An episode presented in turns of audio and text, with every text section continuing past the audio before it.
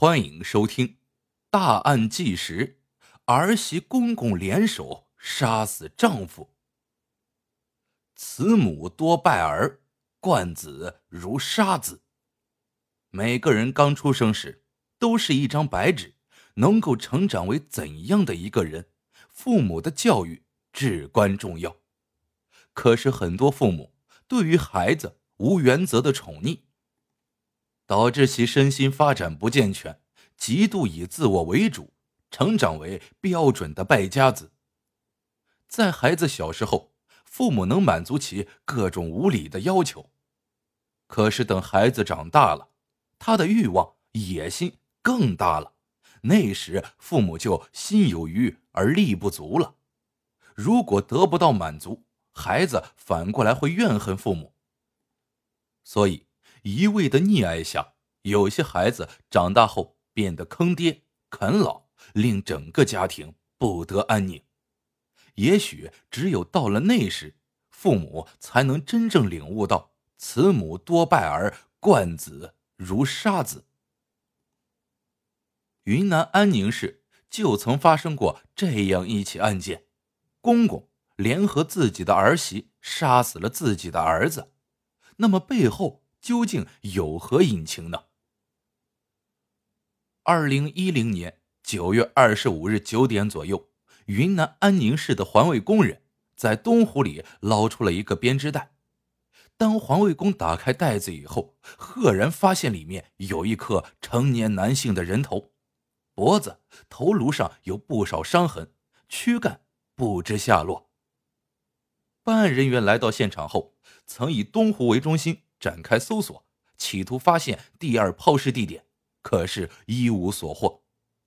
碎尸案件最重要的就是先确定受害者的身份，所以办案人员仔细查看了最近十天的报警和求助信息。当看到一个出警的记录时，办案人员立刻重视了起来，因为根据执法记录仪录像来看，因为画面中的人。和东湖中的无名人头看起来十分相似。九月二十一日三点左右，一个叫陈荣刚的人报警称自己被人打了。当警方到达现场后，发现陈荣刚满脸是血，浑身酒味。据陈荣刚说，自己和朋友去钓鱼，突然就被朋友打了。当时陈荣刚血流不止，说话颠三倒四。也说不清楚具体是怎么回事，办案人员就先将他送去医院，通知其妻子蒋德英将其领回家里，等醒酒后再去派出所。可是陈荣刚回家后就再也没有去过派出所。陈荣刚和那个无名人头不但相貌相似，就连头颅上的伤都在一个位置，所以基本可以确定。云南九二五重案的受害者就是陈荣刚。当警方来到陈荣刚家调查时，其妻子蒋德英却说，二十一号丈夫酒醒后外出，自那以后就没回来过。可是丈夫失踪好几天，难道妻子不担心吗？那么他为何不报警？据办案人员了解，陈荣刚和蒋德英历来不和睦。两口子经常大吵大闹，为了进一步确认受害者就是陈荣刚，警方提取了陈荣刚儿子的 DNA，经过对比，检测结果证明那人就是陈荣刚。如此一来，蒋德英成了重大嫌疑人。经过一夜的审讯，蒋德英心理防线彻底崩溃，他的招供让办案人员都大吃一惊。原来陈荣刚是被一家人合伙杀死碎尸的。参与的人有父亲陈吉奎、妻子蒋德英、姐姐陈荣慧，最后一人是陈荣慧的男友蒲荣华。据蒋德英交代，九月二十日晚上，姐姐带着男友回家吃饭，陈荣刚被灌了不少酒。饭后，一家人又连哄带骗。让陈荣刚带蒲荣华去夜钓。九月二十一日凌晨时，正在河边钓鱼，蒲荣华用准备好的锤子狠狠锤向陈荣刚的头。可是陈荣刚带伤逃跑了，还报了警。幸亏喝了不少酒，才没说清楚来龙去脉，暂时没有引起警方的注意。当蒋德英把陈荣刚领回家后，又通知了其他三人。随后，四人合力将陈荣刚杀死，然后进行了碎尸。二十三日时，他们将碎尸装在四个编织袋，里面还放上了石头，然后扔进了东湖。没想到，二十五日，一个编织袋浮出了水面，揭开了这起杀人碎尸案。据了解，陈吉奎育有三个孩子，两个女儿和一个儿子。为何一家人下此毒手，非要将家中的独子陈荣刚杀掉呢？陈吉奎夫妇原本经营着一家旅馆，日子过得还算可以。连生两个女儿之后，苦等多年，终于生了一个儿子，他就是陈荣刚。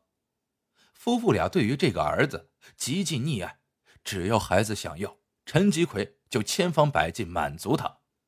在这样的环境下，陈荣刚养成了嚣张跋扈的性格，没有一技之长，还花钱如流水。十六岁结婚后，陈荣刚就染上了吃喝嫖赌，没几年时间就将父母的宾馆挥霍掉了。而且，陈荣刚只要稍有不顺心，就会拿妻子蒋德英出气，每次家暴都下狠手，这让陈吉奎看在眼里，疼在心里。陈吉奎好几次出手阻拦，竟被这个逆子拿刀追砍。家人们曾苦口婆心的劝说陈荣刚改掉这些坏毛病，好好过日子。可是陈荣刚对此嗤之以鼻。他说道：“父母、老婆、孩子，我都能不要，就是不能少了女人。”因此，陈荣刚在外面找了不少的女人。甚至还和妻子蒋德英详细说他和女人之间的事情，简直是无所忌惮。而且只要手里没钱了，陈荣刚就会找到陈吉奎要。最终，陈吉奎夫妇多年积累的家财被陈荣刚败光了。陈吉奎曾经也算是风光的小老板，他万万没想到自己五十多岁了，却要去工地打工挣钱。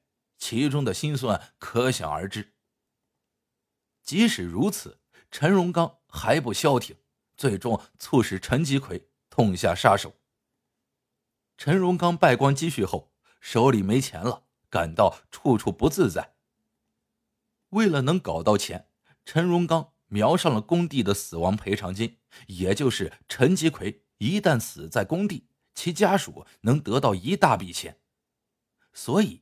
陈荣刚先后多次下毒谋杀父亲，但均没有成功。陈吉奎得知此事后，真的寒心了。没想到自己养了一个白眼狼，花钱无度不说，如今还想杀父，真是一点人性都没了。陈吉奎意识到，再这样下去，自己早晚会出事，一家人也许都会遭遇毒手，干脆先下手为强。将这个逆子杀了得了。陈吉奎和儿媳商量此事，两人一拍即合。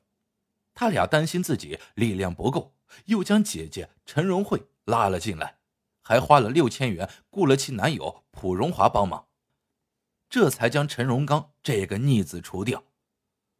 陈吉奎一生勤勤恳恳，却栽在了一个败家子手中，能让安分守己的老人。做出杀害亲生儿子的事情，可见其内心多么的绝望。可是陈荣刚成为败家子，陈吉奎也有不可推卸的责任。如果他换一种教育方式，而不是一味的溺爱，陈荣刚也许就不会这样了。陈荣刚婚后胡作非为，已经让陈吉奎意识到了当初的错误。可是，一切都晚了。陈荣刚已经无法管教了。最终，陈吉奎只能以杀子的手段来结束这一切，代价实在是太大了。所以惯子如杀子，真的值得每位父母深思。